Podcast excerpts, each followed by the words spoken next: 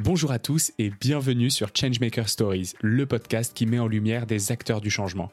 Découvrez les parcours fascinants d'hommes et de femmes qui œuvrent à travers le monde chaque jour à la transformation de notre société pour la rendre meilleure.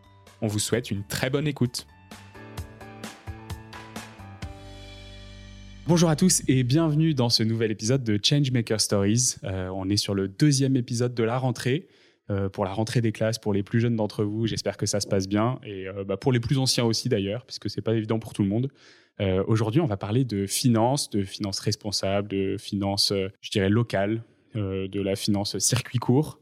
Et pour ça, je suis avec Arthur. Salut Arthur. Hello Xavier. Bienvenue dans Changemaker Stories. Euh, avant de commencer à rentrer un peu dans le vif du sujet, est-ce que tu peux euh, m'expliquer ton parcours euh, Et puis, on va parler un peu de Vilis, qui est ta société, puis comprendre ce que c'est qu'une plateforme dans, dans, l'investissement financier. Est-ce que tu peux m'expliquer un peu ton, ton parcours avant qu'on commence à, à, plonger dans le sujet?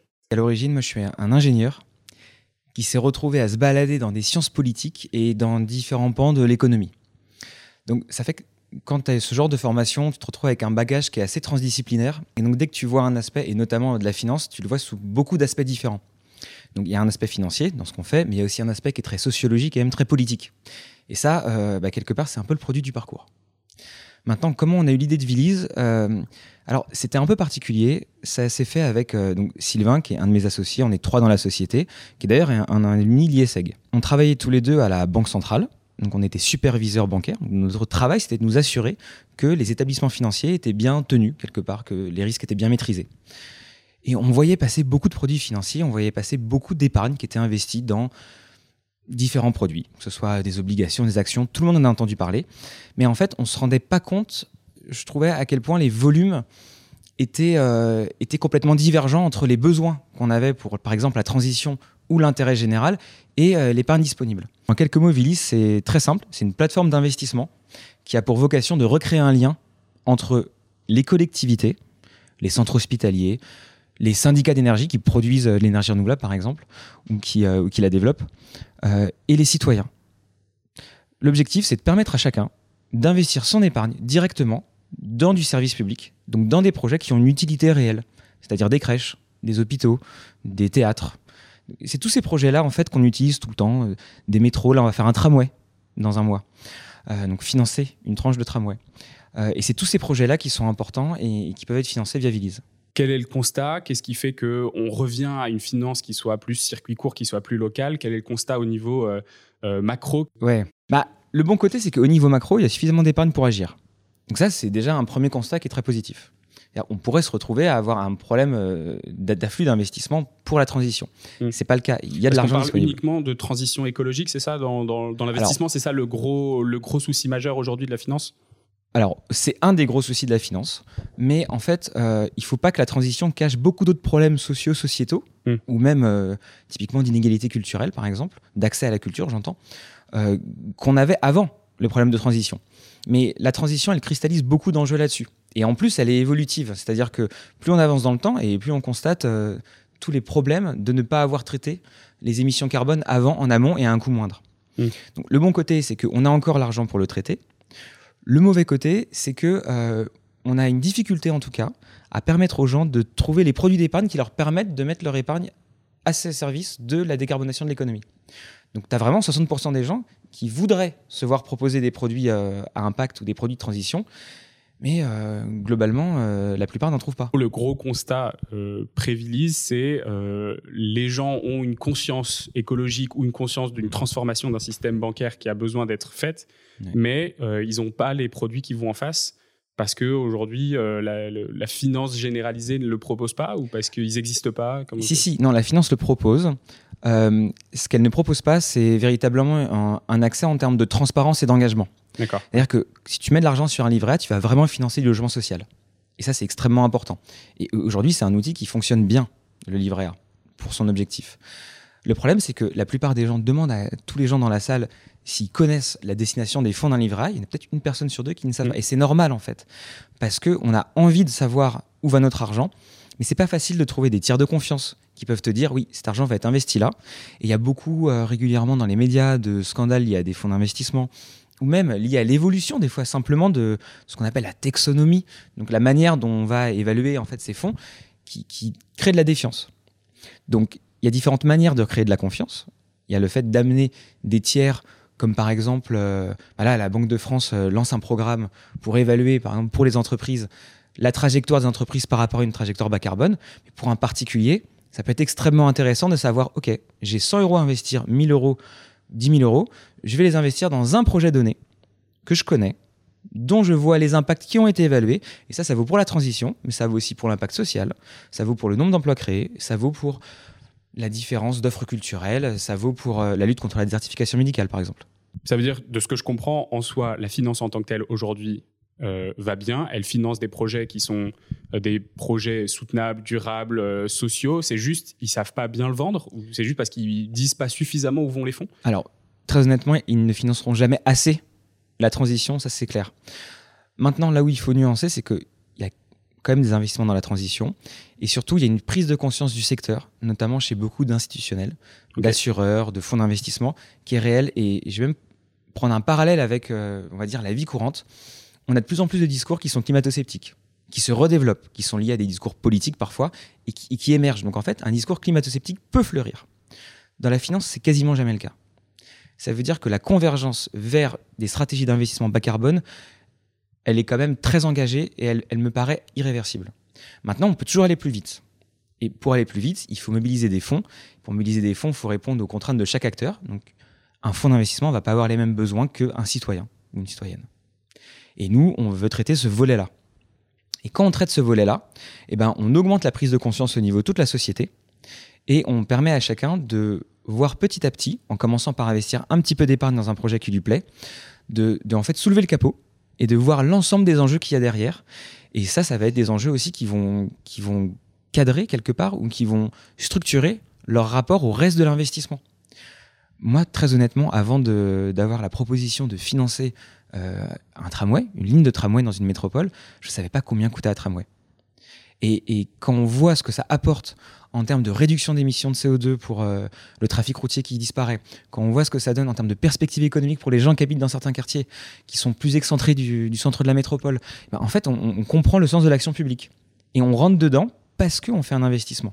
Donc ça veut dire aujourd'hui, Villise, ça répond à un besoin. Donc tu disais 60% des Français qui cherchent à avoir un impact avec leur argent, versus, alors ce que tu m'avais envoyé, c'était 7% des produits euh, financiers qui sont des produits impact. Donc là, il y a une sorte d'asymétrie d'information où on n'a pas forcément accès à tout ce dont on voudrait en tant, que, en tant que produit financier.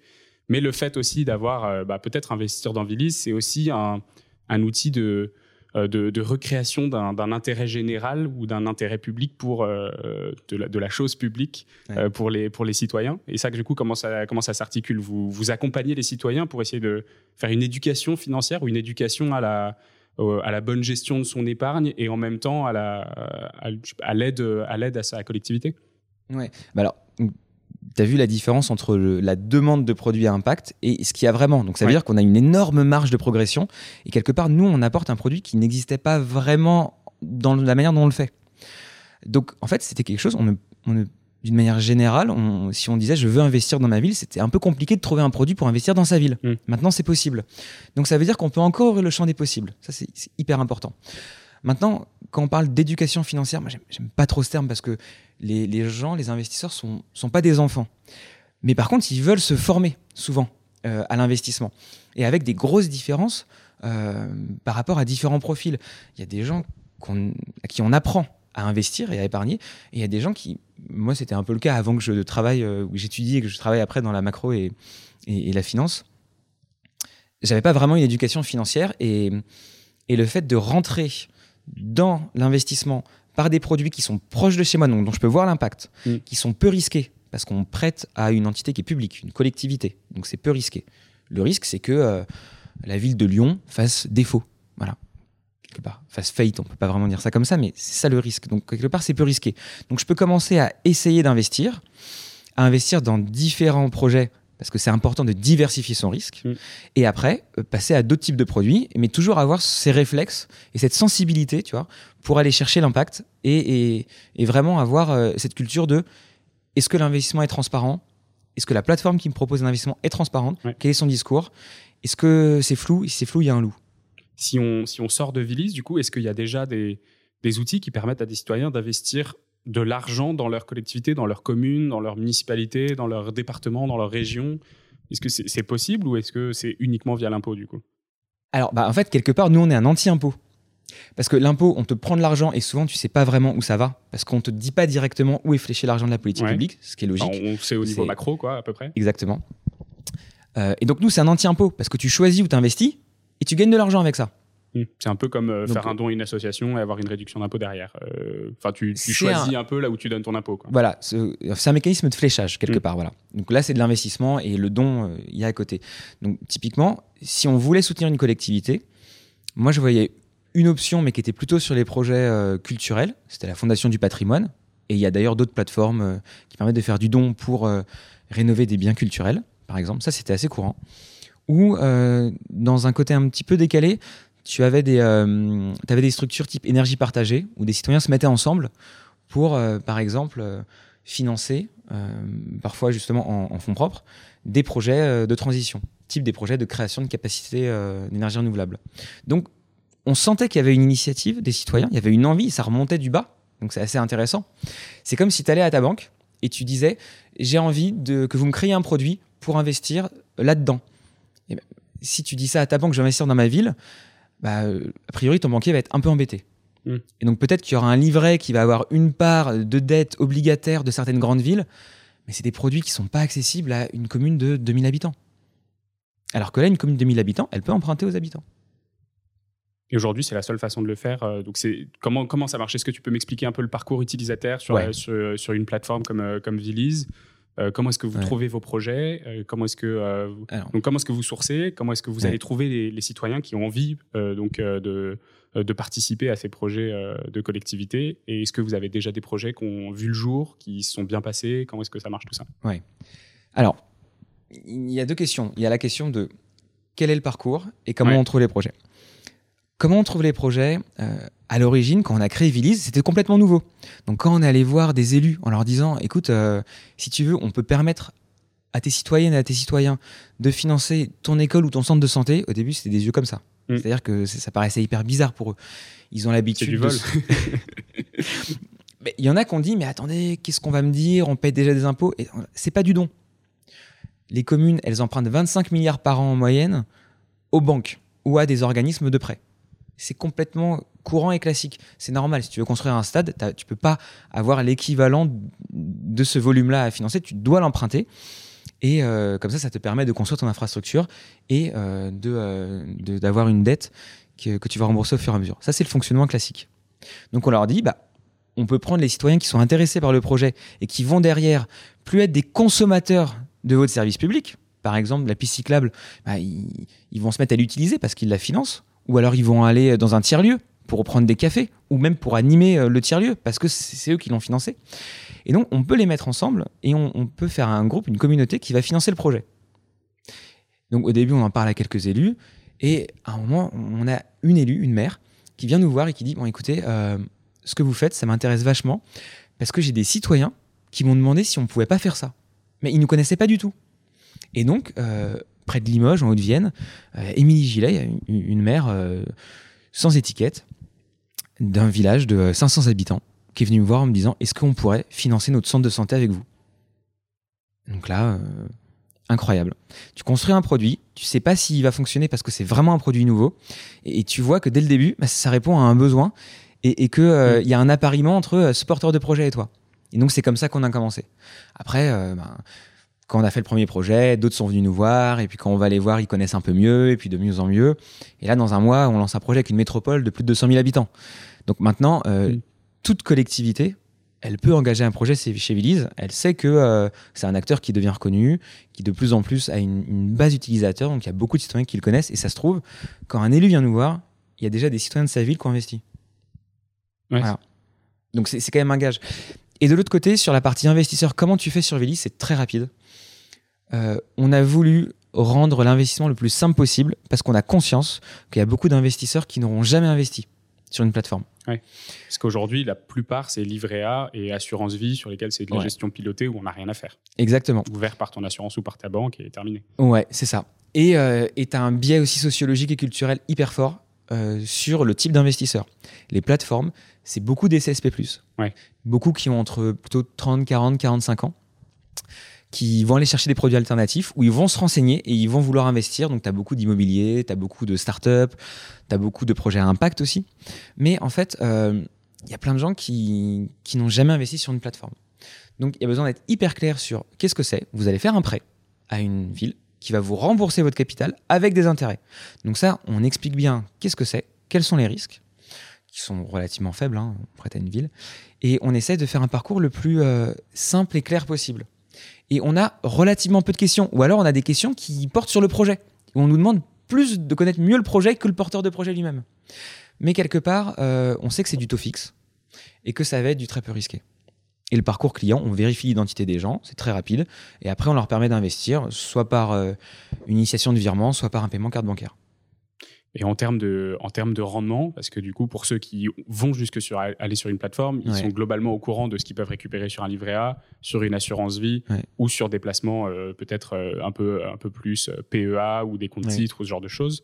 Euh, est-ce que si on investit dans des collectivités, dans le public, on va se retrouver avec un rendement qui va être euh, euh, déprécié? Est-ce que le fait que ce soit non risqué, ça fait qu'on a forcément des, des, rendements qui sont très très limités? On a souvent tendance à dire que quand on investit dans l'ESS ou dans des projets solidaires ou à impact, ben, en fait le rendement est, enfin on n'est plus là pour pour investir son argent, mais plutôt pour presque prêter à des projets à titre gracieux. comment ça se passe dans ce sens-là quand on prête à des collectivités? Ouais, alors là, c'est du CSS quasiment. C'est des collectivités avec des aspects sociaux et solidaires. Donc en fait, euh, ce qui est assez marrant, c'est que plus on avance dans le temps et plus la structure des taux fait que euh, ça devient intéressant d'investir dans du public parce que c'est le porteur de projet qui choisit le taux, qui va proposer. Et nous, on le valide ou pas, on sélectionne. Euh, mais en fait, on va être aux alentours de entre peut-être 4 et 8% 7% selon euh, si c'est une entreprise publique qui emprunte ou si c'est une collectivité qui emprunte. Là, par exemple, une collectivité, une métropole, elle va emprunter à 4% sur 5 ans. Donc, de plus en plus, le rendement devient intéressant, même par rapport à d'autres produits. Mmh. Et ça, c'est quand, même, euh, c'est quand même quelque chose qui est assez, euh, assez favorable quelque part. Si on doit commencer à investir dans des collectivités pour tester, pour voir, bah, on est, c'est le bon moment. Voilà. Et ces taux-là, ils, sont fers parce qu'ils sont intéressants pour l'investisseur, pour l'épargnant, et ils sont aussi intéressants maintenant pour le porteur de projet. Mm. C'est-à-dire qu'une collectivité qui emprunte moins cher par rapport à une banque, c'est aussi une collectivité qui va soit moins augmenter ses impôts locaux, soit qui va plus investir ou proposer plus de services publics. Donc en fait, tout le monde y gagne.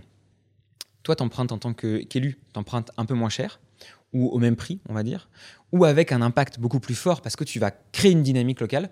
Et toi, en tant qu'investisseur, eh ben, tu as des taux qui sont intéressants. C'est vrai qu'on n'a pas beaucoup parlé de l'intéressement citoyen là-dessus, mais euh, en plus de te dire, bah voilà, je récupère, je ne sais pas si c'est 4, 5, 6% sur euh, je ne sais pas combien d'années, mais surtout tu, tu recrées un esprit de communauté euh, au sein d'une collectivité. C'est intéressant cet esprit de communauté, tu vois, on le voit beaucoup depuis des années avec toutes les plateformes de crowdfunding, avec toutes les plateformes d'investissement dans des projets. je pense à des plateformes comme, comme Lita, tu en, en, as beaucoup d'autres en tête où t'investis finalement dans un projet spécifique où là, c'est un peu la même chose que sur les projets de collectivité. Euh, et en fait, on, on remarque qu'il y a beaucoup plus d'engagement sur, des, sur des investissements auprès de communautés, auprès de porteurs de projets qui montent des communautés. Est-ce que c'est un peu la même chose qu'on peut faire avec des collectivités? Est-ce que ça te semble être un peu le, le futur de l'épargne ou le futur de la, du financement? Euh, je pense notamment, si on parle de système bancaire plus généralisé, la NEF qui fait un peu ce genre de choses où ils ne font que du prêt en circuit court et local. Super vertueux comme acteur d'ailleurs, la NEF. Bien sûr. Et euh, est-ce que tu vois, c'est tous ces modèles de, euh, de financement circuit court locaux avec intéressement des, des parties prenantes peut être pour toi un modèle qui, qui prend énormément d'ampleur? Dans les, dans les années à venir ou est-ce que ça reste quelque chose qui va rester quelque chose de minoritaire par rapport à des, euh, des, des, financements euh, euh, je sais pas, j'en sais rien, des financements à l'étranger ou des financements hmm. énormes de, de, gros, de gros conglomérats? Alors, tu as des financements à l'étranger qui peuvent être communautaires.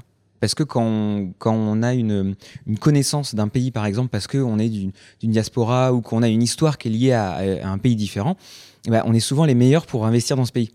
Parce qu'on connaît bien et le pays d'où on part et le pays où on mm. envoie l'investissement. Donc en fait, ça existe déjà. Et nous, on y croit beaucoup à cette logique de communauté. La différence entre les plateformes que tu connais, euh, enfin qu'on connaît, tu vois, type Lita, etc., euh, qui est une super plateforme également, hein, et d'autres plateformes et nous, c'est que, euh, en fait, la communauté, elle se crée au moment du projet.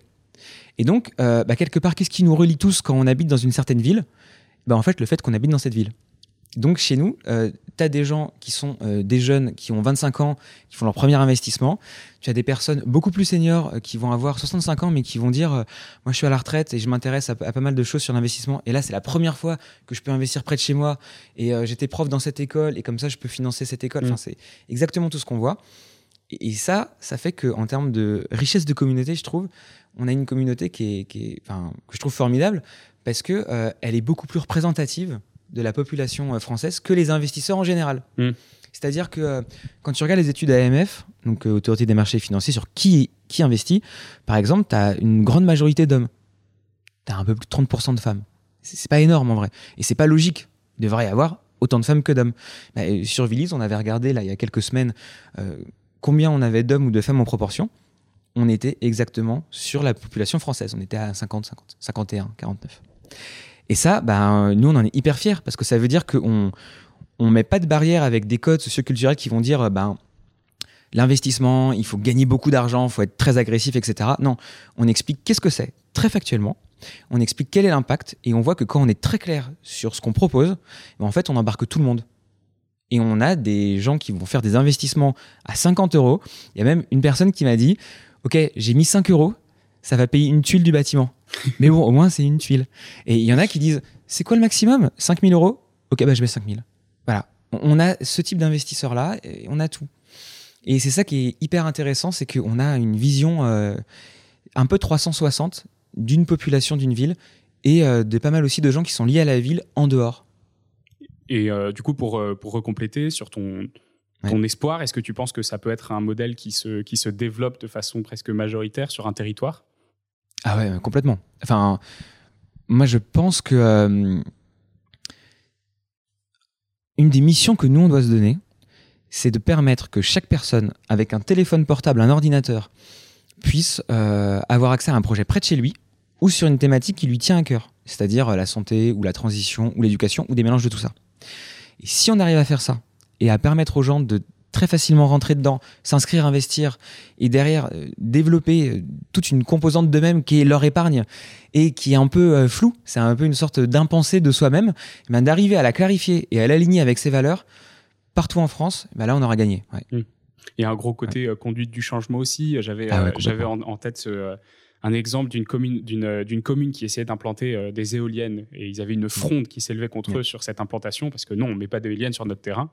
Et le jour où les, les citoyens ont, pu euh, s'investir dans le projet, ont pu être les porteurs du projet et mettre leurs sous dans le projet, tout de suite, ça a été accepté, ça a été plus rapide que si ça avait été fait en, dépit de, en dépit des validations. Et juste le fait de leur proposer d'investir dans ce projet-là avait tout changé.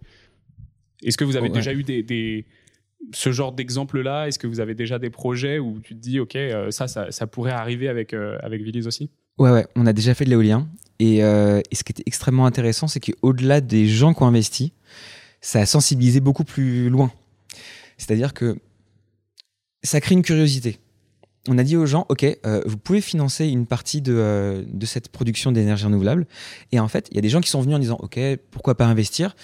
Et il y a des gens qui ont juste été curieux et qui sont venus en disant OK, on peut s'impliquer nous avec notre épargne dans ce financement-là.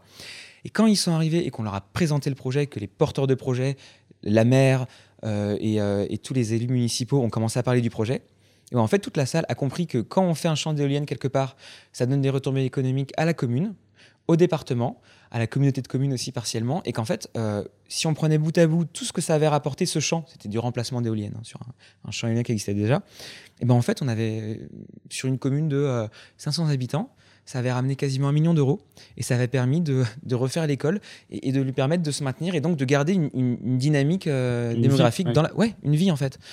Et, quelque part, bah, on les a amenés par ça à s'intéresser au sujet, donc quelque part euh, quelque chose d'assez personnel, mon mm. épargne, j'en fais quoi? Et on les a ramenés sur quelque chose de commun, qui est comment est-ce qu'on finance l'école? Et ça, c'était génial, parce que là, on a recréé le lien entre la collectivité et les citoyens. Donc là, ça marchait. C'est quoi ton, ton, prochain projet de cœur, un peu là, que, que tu as vraiment envie de faire, même s'il n'est pas encore dans le, dans le pipe? Alors, bah, mon côté ingénieur te dira, le tramway, je trouve ça incroyable parce que euh, on se rend pas compte à quel point une infrastructure de transport, ça change la, la manière de vivre des gens Mm. et ça change la représentation qu'on a de, de plein de zones urbaines. C'est-à-dire que, euh, que moi j'ai grandi en banlieue parisienne euh, entre Cergy et Argenteuil. C'est les transports en commun qui ont fait que j'ai pu euh, enfin, ouvrir mon univers quoi, en tant que jeune. Et je me dis, bah, dans cette métropole-là, peu importe, euh, même pas forcément euh, si tu es d'un quartier aisé ou, euh, ou plutôt populaire, c'est pas la question. hein. Mais pour des jeunes, eh ben, en fait, ça va changer complètement leur manière de vivre et ça va leur donner un accès à plein de choses. Donc ça, c'est un peu mon projet, mon projet de cœur. Ok, bah écoute, merci beaucoup euh, Arthur. C'était un super moment. Arthur Moraglia, du coup, j'ai même pas dit ton nom de famille. Si jamais vous voulez retrouver. Arthur, euh, et Arthur de équipe, euh, Voilà. Arthur de Villise, euh, tu, vous, trouverez, euh, vous trouverez sans problème sur, euh, sur les réseaux, sur LinkedIn. Où est-ce qu'on vous retrouve d'ailleurs si, euh, on Ouais, sur tous les la plateforme réseaux, tu peux investir sur la plateforme, tu peux inscrire à la newsletter. .fr, .fr. français. Tous les serveurs sont en France. On est, euh, bah, c'est normal. hein. On est très ancré sur le territoire, donc on fait beaucoup bosser des boîtes françaises. C'est dans l'ADN, quoi. Super, bah écoute, merci beaucoup. Et puis Ah, euh, merci je à vous toi. dis euh, à bientôt pour un nouvel épisode. Salut. Salut. Merci d'avoir écouté cet épisode jusqu'au bout. Si Changemaker Stories vous plaît, n'hésitez pas à nous soutenir en vous abonnant au podcast et en nous laissant une note 5 étoiles et un commentaire sur vos plateformes préférées, Spotify et Apple Podcast. Ah oui, et aussi, partagez ces histoires autour de vous, elles méritent d'être connues. Changemaker Stories est un podcast de l'ISEG School of Management et ISED Network, produit par Echoes Studio. À très bientôt